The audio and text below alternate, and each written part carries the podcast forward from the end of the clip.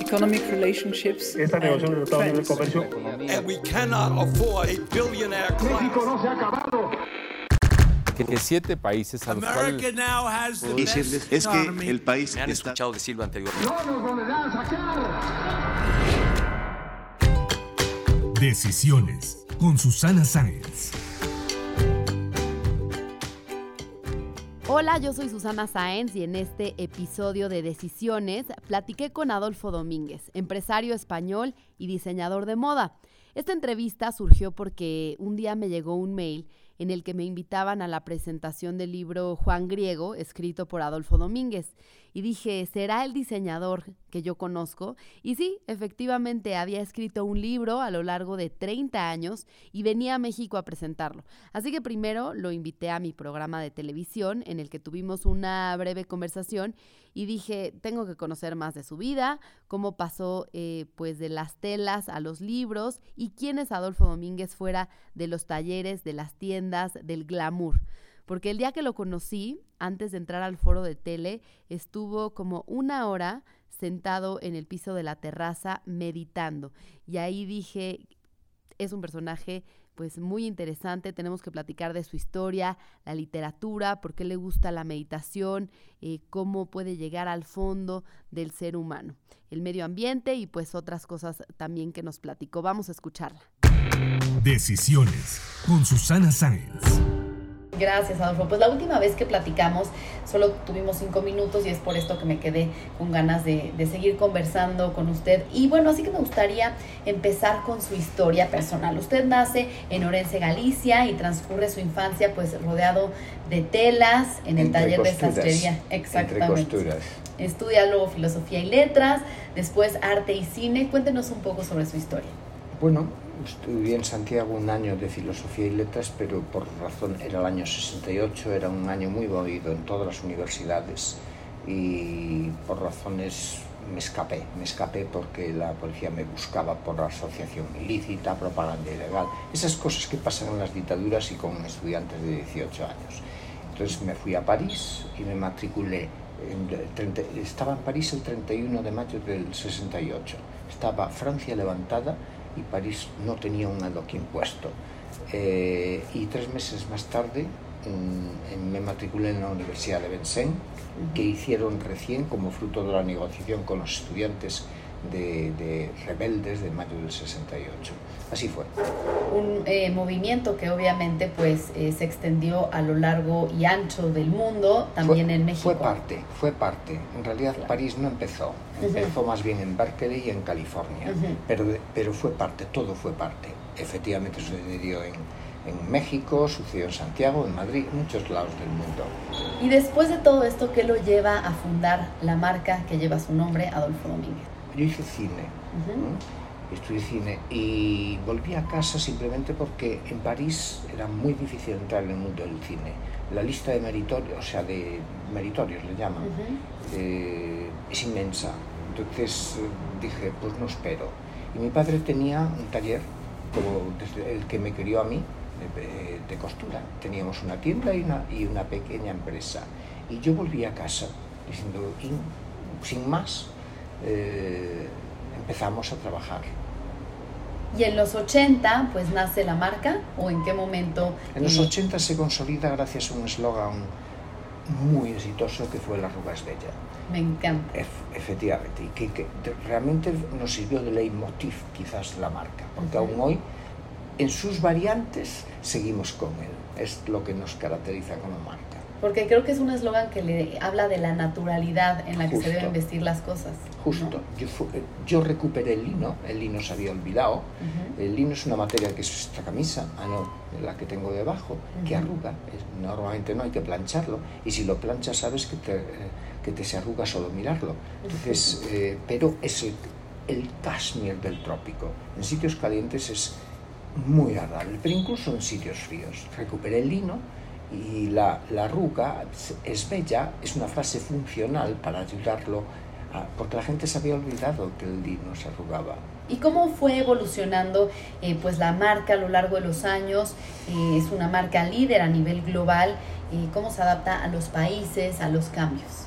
Bueno, gracias a Dios, eh, las- los medios de comunicación nos han aproximado mucho. Y hoy es muy similar como nos vestimos en Japón, que tenemos un mercado de, bueno, tenemos allí abiertas 22 o 23 tiendas, eh, en México donde hay 150 puntos de venta y España donde hay 200 o 250 y hay en América Latina, eh, lo hay en, en Dubái, en Emiratos Árabes, en Kuwait, o sea, hay muchos lados del mundo, Eh, París, Londres. Entonces, yo creo que es similar lo que se vende. ¿Por qué? Porque los seres humanos somos muy parecidos y nos separa, antes nos separaban las distancias, pero es que ahora los medios de comunicación nos han unido de una manera brutal.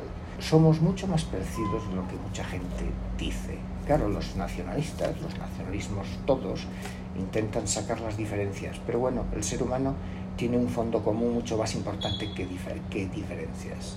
Y creo que ahí es muy interesante. Eso es el siglo XVIII sobre el XIX. Yo pertenezco al siglo de la ilustración que intenta destacar lo que nos une y el siglo Ok. XIX los románticos intentan destacar lo que nos separa. Son Ujú. dos formas de ver. Claro. Y creo que es muy interesante ahí lo que mencionaba de sus principales mercados, España y México, que bueno, se parecen bastante por las raíces, eh, pero Japón, un Sí. mercado tan diferente y, Y que China, sean sus Bangkok. mercados más grandes, ¿no? Pues sí, eh, pero mm, es que vuelvo a decir, es que tenemos un punto, mi, mi- mi estilo en Tokio conecta muy fácil, en Bangkok que tenemos cinco tiendas también cone- conecta muy fácil, ese blitz que yo tengo, el plisao constante para mujer, co- conecta con la, eh, con, con la cultura oriental. Era su sueño de niño llegar hasta aquí, pensaba que se iba a convertir en una No, no se marca tiene. global. No, para nada. O sea, en realidad eso va sucediendo. La verdad es que, hombre, alguna, alguna gente, pero de niño te- no te haces estos proyectos. Lo que piensas es en jugar, y incluso en la adolescencia a lo mejor piensas con ser un pirata en- en- a bordo de un barco veleto. O sea, es lo máximo que te se ocurre. Yo realmente, después la vida va sucediendo. Y luego va sucediendo. Dices, no son tanto los planes, lo que hay que improvisar cada día y reaccionar a los acontecimientos que te...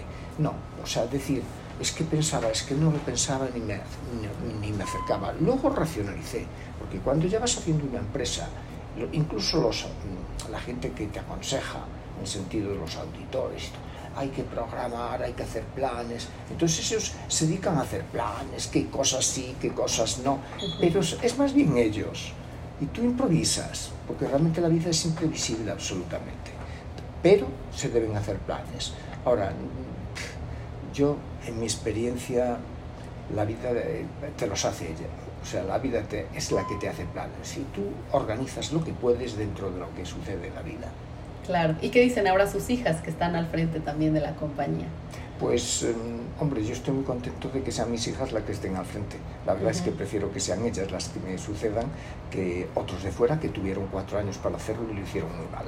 Entonces, eh, estoy feliz, absolutamente. Las he educado muy bien, yo creo que la educación es vital, hay que formar a la gente, o sea, y cada familia tiene que formar a los suyos. No creo que haya que no creo que haya que delegar en el Estado la responsabilidad de educar a tus hijos, para nada, no creo en eso. Creo sobre todo en que cada familia tiene que educar a los suyos y efectivamente el- con impuestos de cubrir la educación básica de todo el mundo sin ninguna duda y que todos tengan las máximas oportunidades. Pero bueno, yo no delego en nadie enseñarles a leer a mis hijas. Vamos, lo hice con mis hijos y lo sigo haciendo con mis nietos.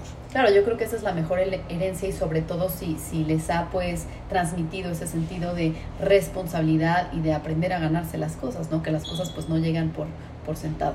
por descontado que digamos los dólares, los pesos, no caen de los árboles.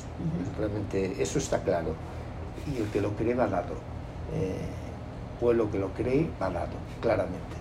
Pero además la responsabilidad y la disciplina. Y les- Pero yo intenté, sobre todo, que mantuvieran la curiosidad intelectual normal en un niño. Los niños preguntan constantemente, destripan todo para saber lo que hay. O sea, eso no se debe agostar. Y luego hay que formarlos en que hay que ser buena gente. O sea, la bondad es fundamental. Las Sí. sociedades funcionan si la mayoría somos buenos. O sea, si la mayoría cumplimos las normas y las leyes, si la mayoría no las cumple, el caos es generalizado. Toda sociedad puede soportar un porcentaje de delincuentes que siempre hay. Hay que, que sean poquitos, porque como sean muchitos, la sociedad se descompone absolutamente y de manera irremediable. ¿Y cómo ha visto la evolución de la moda eh, pues en los 40 años que llevan en la industria, desde los textiles, las siluetas, eh, lo que pide el cliente, hasta el, el negocio? Bueno, las cosas han cambiado muchísimo, simplemente porque hemos vivido un mundo hiperprotegido y ese mundo hiperprotegido, las barreras arancelarias fueron cayendo y por tanto tuvimos que transformarnos y hacernos realmente globales. ¿entiendes? Ahora mm, las empresas son muy diferentes a como fueron, eh, suelen estar presentes en varios mercados y suelen producir en distintos lugares aprovechando las características. ¿Por qué hacer la alpaca en Europa si la hay en Perú y están más adecuados? ¿Por qué hacer la seda en Europa que no hay seda? Entonces tienes forzosamente que hacerla en China. Y los bordados, ¿por qué hacerlos en otro lado que no sea India?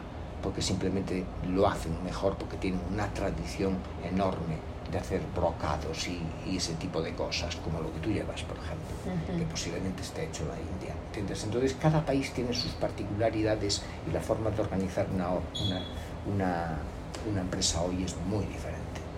Y precisamente con este, esta transición a plataformas tecnológicas, ventas online. eh, El último gran reto. Ujú. Eh, es obvio que las tiendas, eh, o sea, Claro. Internet está cambiando todo. Y esto es obvio que hay muchas mujeres que no tienen tiempo y que, Como yo. necesitan, y que necesitan comprar online. por supuesto. Y esto hoy, pues no son la mayoría aún, pero lo serán. Y se mantendrán las tiendas físicas, pero de otra manera. Esto es obvio que hay mucha gente que está comprando online y está siendo ya más rentable la gestión de las tiendas online que la gestión de tiendas físicas porque conlleva más costos. La gente se está moviendo hacia ahí y además año tras año y a una velocidad constante o exponencial. Entonces, eso el que no lo resuelva no tiene futuro. Y en estas tendencias también vemos eh, pues un mayor deseo y esta urgencia por cuidar al mundo, al medio ambiente. Y pues usted fue pionero en los tejidos ecológicos. No, Cuéntenos. en todo. Yo fui ecologista desde que empecé y esto era Ujú. absolutamente raro. Hoy es Sí. común el discurso que yo tenía y hoy es absolutamente, bueno, hoy es Necesario. común y antes era no raro, rarísimo. Entonces, eso conlleva el ser sensible a que tú, a que te- tenemos que tener todos un comportamiento sostenible. Tenemos que apagar la luz cuando salimos de una habitación, que la gente ya lo apaga. Pero no solo eso, tenemos que escoger las materias con menor huella ecológica. E incluso tenemos que tintar lo men- de la manera más, menos agresiva posible, que eso no está solucionado. O incluso volver a una cultura de menos color. O la química que usan que sea poco agresiva, como los detergentes, por ejemplo, es posible que tengamos que adaptarnos. Yo, por ejemplo, me, me baño solo con agua, agua y agua. Y es posible, y la piel lo agradece, y encima los, lo agradecen los mares, porque los tenemos contaminaditos con tanto plástico y tanto detergente.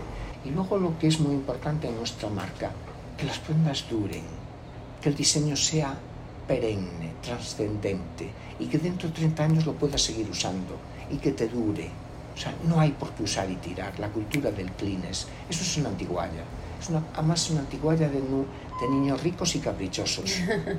Entonces, lo responsable, es decir, comprar pocas cosas buenas y que duren. Bueno, y justo en esto que nos decía, me gustaría que nos platicara pues esta, esta campaña del consumo responsable. Ropa vieja, sé, sé más viejo. Claro. Yo digo de mí mismo que soy viejo, no que pertenezco a la tercera edad, que es un eufemismo horrible, o anciano, que es otro eufemismo horrible, porque no. Viejo es una palabra como joven, punto. Un árbol viejo, ¿qué tiene? Un árbol joven, ¿qué- ¿yo qué prefiero? Un árbol viejo, está clarísimo. Entonces, eh, ser más naturales, evitar el eufemismo, que los eufemismos mm, es una deformación del lenguaje, algo quieres ocultar. No, no, ser naturales, ser de verdad, ser auténticos. Entonces, las prendas viejas, ¿cuál es el problema? Si son bellísimas, ¿por qué no usarlas?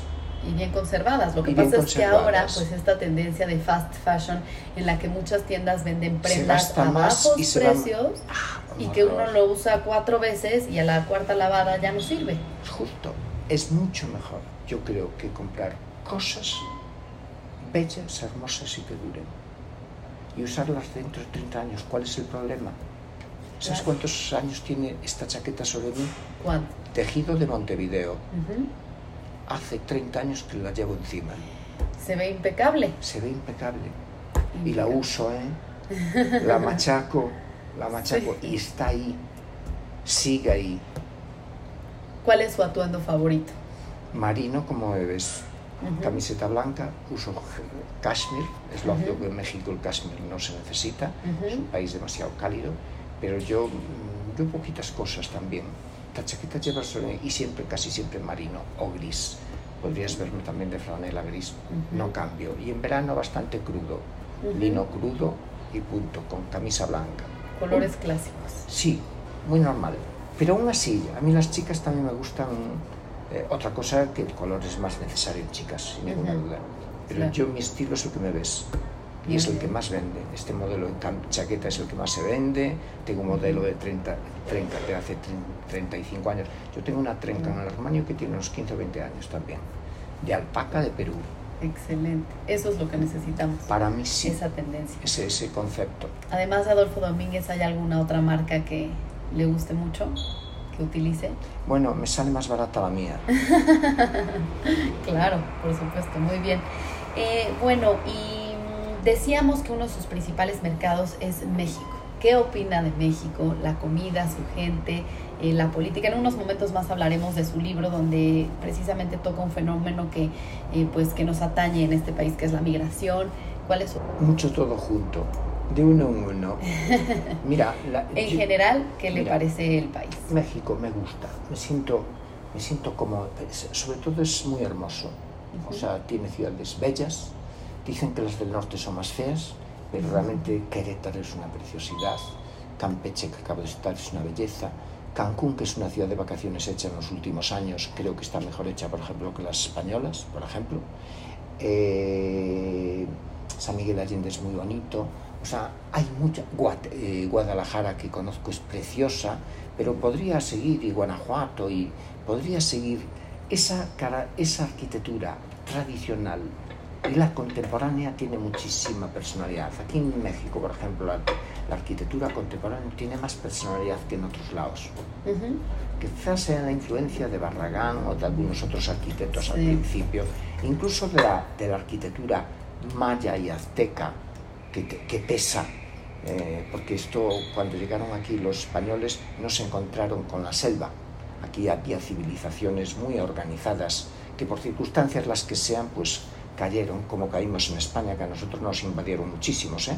más que ustedes. O sea, por, por España pasaron todas, pero todos, vándalos, suevos, antes fenicios, des- después griegos, romanos, después vinieron los bereberes, los semitas, los árabes, los judíos, todos.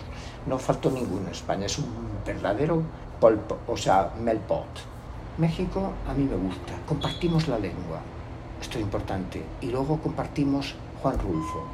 Juan Rulfo creo que es un milagro, es el, está en el top 3 de la historia, que eso no es, no es- en la historia de la literatura para mí el primero es Cervantes, el Espinosa de la literatura. El segundo para mí es Juan Rulfo y el tercero es Shakespeare. Y los tres son mis escritores preferidos que leo constantemente durante toda mi vida. Eso a mí me, me une mucho a México. Ata mucho, ata mucho. Estos tres grandes autores eh, lo inspiraron a escribir Juan Griego. Sí, es posible que sí. Tengo que hacer. La verdad es que yo nunca pensé en qué me inspiraba porque fue un relato de largo. Pasé 30 y a- 36 años escribiéndolo. ¿eh? Wow. No es una obra de marketing, es una obra que pasé 36 años sobre el texto mismo ya, haciendo trama y haciendo y ya refinándolo, llevándolo a verso. ¿Cómo no me iban a influir los autores que yo más amo? Seguro. ¿Cómo? No lo sé, tendrán que decirlo los, los que lo estudien. Pero es cierto que, fíjate, Juan Griego es una novela de ideas, como el Quijote, como Shakespeare.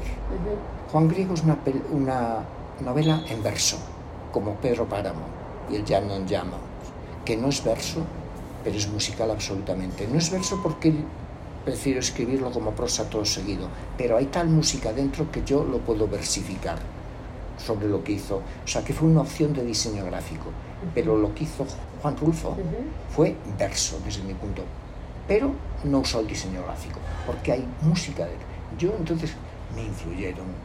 ¿Qué es Shakespeare? El puro desnudamiento, no es Lope de Vega. Shakespeare es, intenta entender el mundo. Shakespeare intenta entender, como el Quijote, y no es lo mismo eh, Rulfo. Rulfo es otra cosa. Rulfo es la música de Mozart eh, llevada a palabras. Es lo más musical y hermoso que se ha escrito en el mundo y te llega por ser melodía. No le, no le pides ni que sea un debate de ideas, para nada. Y es esa mezcla, el diálogo, lo que dicen, lo que cuentan. O sea, es tan hermoso, como describe cualquier cosa, es tan hermoso que producen la misma sensación que te produce, por ejemplo, la flauta mágica de Mozart o la pasión según San Mateo. Tiene esa potencia emotiva que le da la calidad musical y por eso mm, yo estoy ante mis tres. Por supuesto que me influyeron. ¿Quién más, de una manera consciente, que yo sepa, las novelas que más me gustaron? La Guerra y Paz de Tolstoy, La Cartuja de Parma de Stendhal eh, y sobre todo esos. Otro debate muy particular que introduje y no es común en la historia de la literatura es un debate física.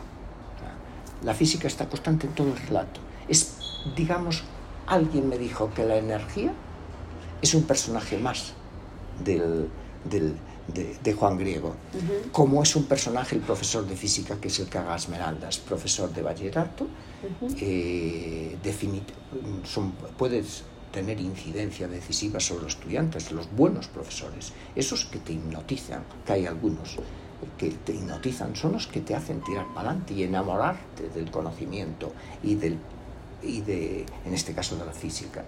Entonces, eso todo es Juan Griego. Y al inicio de, de la obra dice, Freedom is never very safe. That's ¿Por right. Qué? That's right. Pues efectivamente, la libertad no es nada segura. Los países anglosajones han aceptado que la libertad es su eje y los demás queremos protección. Ese es el proce este es el problema.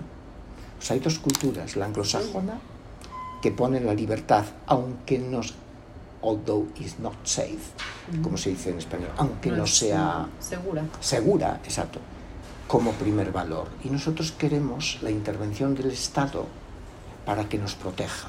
Esta es la gran diferencia cultural. Pero obviamente con esos valores fueron, ellos fueron más exitosos y nosotros menos exitosos. Pero sí es una frase clave. Freedom is not very safe. Y el ser humano su pulsión por la igualdad está en los genes. Fuimos tribus de cazadores, en donde todo se repartía por igual. Pero efectivamente las, sociedades que organizan su sociedad en torno a la igualdad son menos exitosas que las que la organizan en torno a la libertad. Eso es un hecho empírico, sin excepción. Yo no la conozco, porque China, que es un país autoritario, tuvo éxito económico cuando dejó entrar el mercado libre. O sea, no hay excepciones a esta afirmación, ni una. El inglés le ganó al francés porque el, el Estado francés era colbertista, era intervencionista. En cambio, el inglés, siguiendo a Adam Smith y su riqueza de las naciones, confiaba en el mercado, confiaba en los industriales, los dejaba hacer y fueron más exitosos. Y precisamente hablando de China, pues bueno, ahora eh, un tema preocupante que enfrentan pues es el brote del coronavirus, ¿no? Que de cierta manera ante esta libertad pues los obliga un poco a, cerrar sus puertas. Bueno, puede haber cosas de estas, pero esto antes era así. La peste, que luego la gente que sobrevivió se inmunizó, pero los seres humanos somos frágiles y vulnerables. Puede aparecer el ébola en cualquier momento y destruir millones. Hay que tener esa conciencia de fragilidad y puede venir una gran ola, un tsunami y destruir 500.000 o un millón de personas. Es que somos humanos y puede venir aquí un terremoto y destruir una ciudad y un ciclón destruir una ciudad en el sur de, de Estados Unidos que ya sucedió a principios de siglo y no la recuperaron. Así son los anglosajones, váyanse a, a otro lado. Nueva Orleans no los reconstruyeron. Y si se reconstruye, es otra mentalidad. Dices, si, si vienen ciclones, váyanse, suban a otro lado, donde no los haya. No se cuestionan. Y es así la dureza de esa sociedad. Pero da resultados. Pues Adolfo, además de el diseño, la costura, escribir, leer, ¿qué más le gusta hacer en sus tiempos libres? El otro día, antes de, de la entrevista en televisión, lo veía meditando. Ay, sí, estaba muy cansado. Sí. Porque estamos teniendo un trote duro. Y claro, en una entrevista tienes que tener la mente ágil. Llegué con tiempo porque llegamos adelantados, fui con, con, con Ujú. Anaís.